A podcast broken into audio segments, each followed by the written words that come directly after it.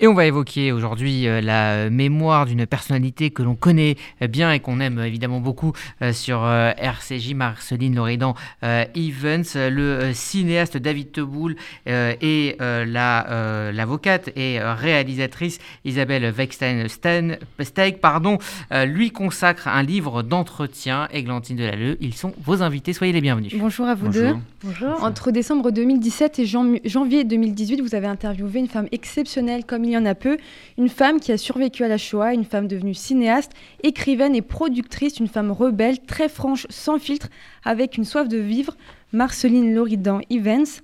Une interview qui se retrouve dans ce livre, c'était génial de vivre aux éditions Les Arènes. Ce livre, c'est le récit de sa vie, de sa famille, de sa déportation, de son papa, de sa carrière ou encore de l'amour. David Teboul, Isabelle Wegstein-Steg, qui est Marceline Loridan Evans? Quelle question quelle, question D'abord, une, femme libre. Euh, une femme très surprenante parce que c'est un récit, euh, le récit et l'interprétation que Marceline euh, a donné de sa déportation est, très insolite. La plupart des déportés n'ont pas tout à fait exprimé les choses de cette façon-là. Transgressive, c'est ce qui, a, hum, produit certainement une distance pendant de longues années avec Marceline Loridan et le récit habituel euh, des, déportés, et qui lui a donné ce rapport très puissant les, les 20 dernières années de sa vie avec des jeunes gens. Je crois que c'est un aspect important. Euh, la transgression, c'est toujours validé très tardivement, quand ça ne menace plus. Euh, donc il y avait chez, Marceline un esprit très rebelle. Et le travail qu'on a fait avec Isabelle, c'est justement de donner à, entendre euh, la, vie de cette femme et l'expression, les mots de cette femme, euh, la voix de cette femme, et en étant le plus fidèle possible à, son timbre. Isabelle Wechtensteg, quel lien vous aviez avec elle? On avait un lien très amical, aussi bien euh, David que moi. On la connaissait depuis longtemps, depuis plus d'une vingtaine d'années. On la voyait euh, beaucoup les dix dernières années de sa vie. Elle venait souvent euh, au dîner de Shabbat avec nous, chez nous. Et on avait des rapports, euh, oui, de très profonde amitié, euh, d'amour, je dirais. Elle était extrêmement bienveillante. Elle était, on se parlait souvent. Euh, je me souviens d'avoir lu le manuscrit de L'amour après sur son canapé chez elle avant qu'il ne soit publié. Et voilà, une grande relation de confiance aussi. Comment vous avez travaillé avec Marceline justement? Comment se sont déroulés les entretiens pour, votre, pour aboutir à ce livre? Isabelle on, a, euh, on a fait des séances, euh, on a filmé. Euh, on a filmé avec de manière très très libre.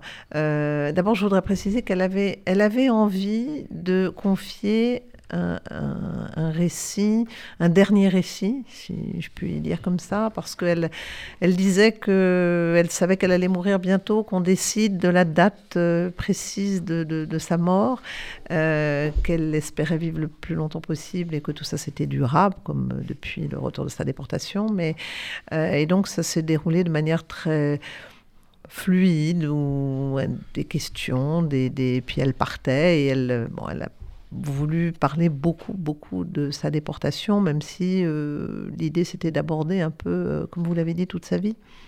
Ce livre est brut, sans filtre, c'est ce que vous disiez, euh, David Teboul, tout à l'heure, à l'image de Marceline Loridan. Et justement, quand on le lit, on a l'impression d'entendre la voix de Marceline. C'était le but recherché?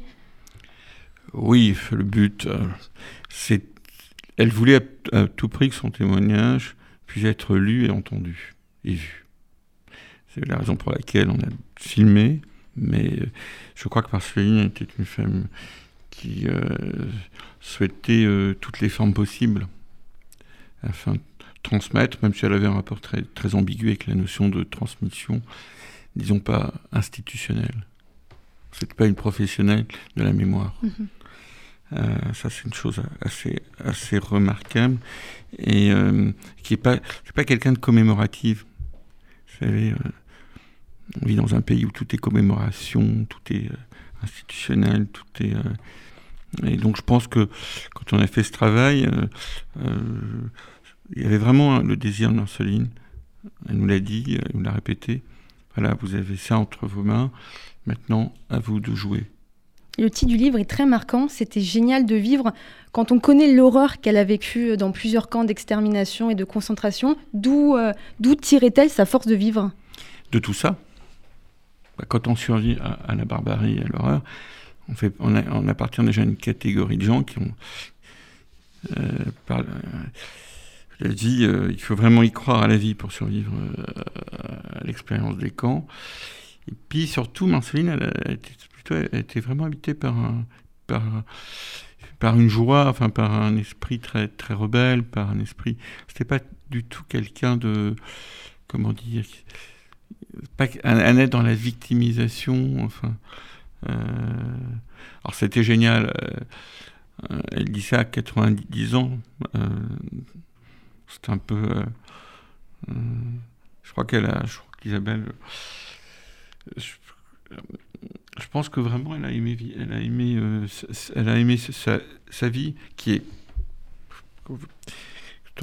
on, lit le livre, c'est pas toujours simple après-guerre aussi, mhm. parce que c'est pas simplement un récit sur sa déportation, c'est aussi un récit où elle aborde d'autres événements de sa vie, dont sa militance pour l'indépendance de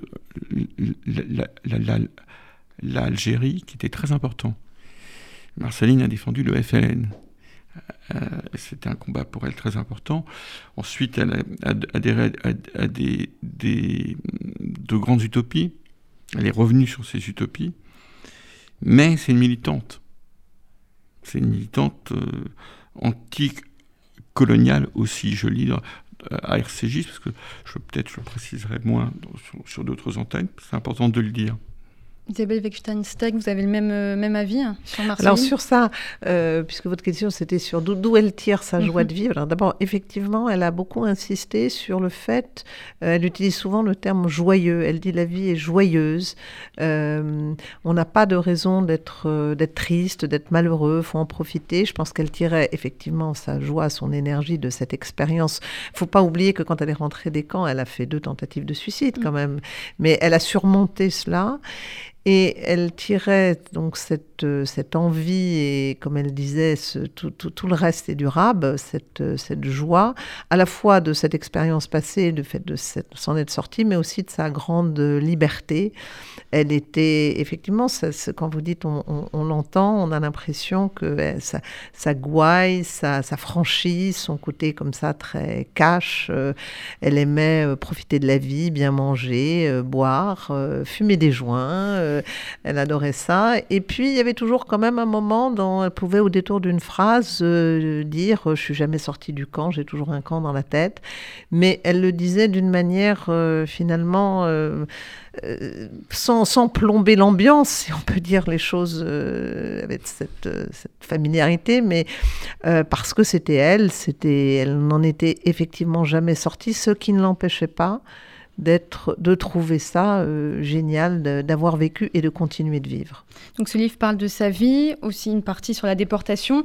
Marcel Noridan, c'est aussi l'histoire d'une amitié avec les filles de Birte Keno comme Simone Veil. On va écouter un extrait. On s'est rencontrés dans le bloc numéro 9 du Lagara, à l'appel. Euh, oui, ou avant peut-être, même avant, quand on est au moment du tatouage. Est-ce qu'on s'est croisés à Bergen-Belsen?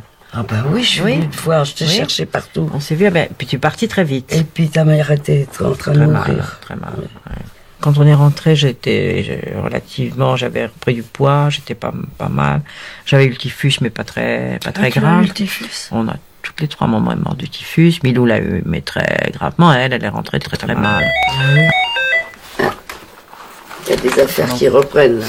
Entre Marceline Loridan et Simone Veil, c'était une amitié très profonde je dois préciser que c'est un extrait de mon film. Ah. Donc je le découvre. Euh, L'élégance, ce serait quand même de l'introduire. En effet, euh, j'ai rencontré euh, Marceline par. On le précise maintenant. Voilà.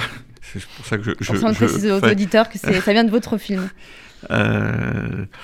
c'est un. J'ai rencontré Marceline par le biais de mhm. Simone Veil, car je préparais un, un film avec Simone Veil. Et donc c'est vrai que c'est un extrait qui me... Je suis troublé parce que je ne savais pas que cet extrait serait diffusé. C'est toujours troublant quand, quand son œuvre circule et qu'il n'est pas accompagné ou, enveloppé. On précise, on précise euh, euh, mais ça vient de vous. Euh, on précise. avançons dans la conversation. donc oui, c'est dans le cadre d'un tournage sur, et avec Simone Veil que j'ai rencontré euh, Marceline, oui, c'est une amitié très forte. elles se sont rencontrées au camp. Elles avaient toutes les deux 15 ans. Et euh, c'est une amitié qui est, indéfectible. C'est-à-dire, quand elles se retrouvaient, cet extrait euh, nous en informe. C'est-à-dire qu'elles elles se parlent comme deux jeunes filles. Steg oui, euh, comme, euh, comme deux sœurs. Moi, ce que j'adore dans cet extrait, euh, David a fait un magnifique film sur Simone Veil, vraiment magnifique, unique. et je trouve ça incroyable quand j'entends ce, dialogue que, que j'avais oublié, mais bien que j'ai vu le film plusieurs fois. C'est la, la presque la banalité de cette conversation, mais au fait, est-ce qu'on s'est rencontrés à Bergen-Belsen Comme si c'était deux personnes qui se, qui se retrouvent et mm. qui se demandent, tiens, au fait, pas, face à quand même l'horreur de, de, de, cette situation, d'être toutes les deux dans un camp de concentration, je trouve ça, je trouve ça à la fois magnifique et révélateur aussi de ce, cet extraordinaire lien qu'elles avaient toutes les deux, que, que David a beaucoup plus euh, pu appréhender que moi. Ce que je sais, c'est que euh, de ce que j'ai vu de, de, Marceline ces dernières années de sa vie, c'est qu'elle était extrêmement attristée par euh, l'état de, de, Simone. Et quand Simone a disparu, elle en a été, je crois, extrêmement affectée. Marceline Loridan disait on a l'âge de son traumatisme. Elle a toujours eu 15 ans, Marceline Oui, mais oui et non. Oui, elle a toujours eu, 15 ans. Parce que quand on vous prend votre enfance, votre, votre adolescence, ce serait plus juste de dire ça, euh, forcément vous restez marqué euh, euh, par ce moment. Elle dit toujours, je suis, finalement, je suis je suis, une gamine, de, de, de, 15 ans. Et c'est peut-être ça euh, qui touchait les jeunes gens. c'est ça qui faisait le lien. Ce que je disais tout au début de l'émission, elle n'était pas institutionnelle. Elle n'était pas dans une sorte de récit, de mémoire officielle. Ce qu'elle disait n'était pas toujours euh, facile à entendre. Et chez les jeunes gens, forcément, cette transgression, euh, touche davantage euh, les jeunes gens ou les gens qui n'ont pas renoncé à ça. Elle était très particulièrement révoltée. Isabelle Wechtensteg, pour oui, la dernière, les derniers, euh, les derniers dix dernières années de sa vie, elle a été comme une sorte d'icône auprès de jeunes, de très jeunes, et ce que dit David est très juste parce que euh, je pense qu'il y a la transmission de la mémoire comme euh, le font euh, d'autres déportés, mais elle, elle avait une façon de le faire de manière effectivement assez transgressive et ça peut expliquer cette originalité aussi, ce succès auprès des jeunes et j'espère que, que, les jeunes aussi seront intéressés et, aimeront la lecture de ce livre qui, je suis sûre, va leur parler. Il y a un point commun avec Simone Veil, c'est que Simone Veil était très méfiante. Il s'agit de la compréhension qu'on pouvait avoir de la Shoah. C'était génial de vivre aux éditions Les Arènes. Merci David Teboul et Isabelle Wechtensteg d'être venus sur le plateau de RCJ. Merci. Merci.